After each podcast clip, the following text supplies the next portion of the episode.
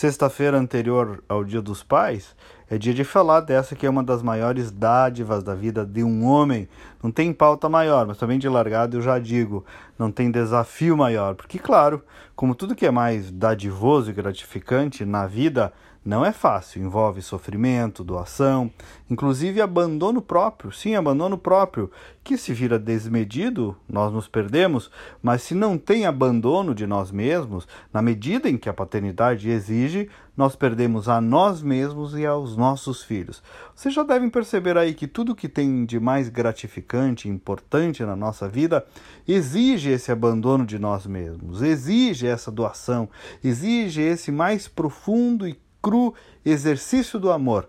Você ama, você se sacrifica pelo outro, você dá a sua vida pelo um filho, e isso sem sofrimento e mimimi, porque no final do dia ainda aquilo te completa, te faz feliz, dá sentido para tua vida. Gente, não tem mais nada bonito no mundo do que a vida, a vida humana e através da paternidade, Deus nos dá o direito de participar da criação, de criar, de gerar uma vida com uma mulher.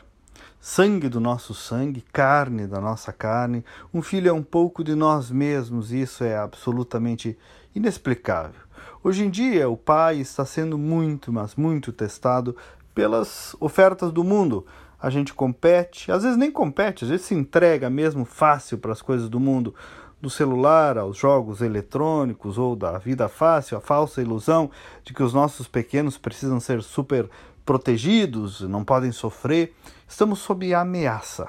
O papel da paternidade, o papel do masculino está sob ameaça, muitas vezes até um papel desprezado, diminuído, vira troça. Quantas vezes, pensem um pouco, tem nos faltado coragem? Coragem para ser o tal pai de família, probo, reto, exemplar, protetor. Alguém escreveu ontem que para que sejamos verdadeiros pais, precisamos ser verdadeiros homens. E verdadeiros homens são homens fortes, fortes de caráter, autênticos líderes. Um pai sabe quando seu filho está fazendo, ouvindo ou vendo algo que lhe faz mal.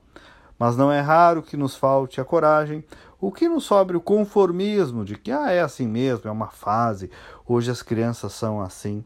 E fala aqui, meus colegas pais, uma alma errante também mas eu compartilho este alerta. Não podemos abrir mão dos nossos papéis porque ele é insubstituível. Sejamos pais de verdade, pois. E feliz Dia dos Pais. Bom final de semana, até segunda-feira e vamos com fé.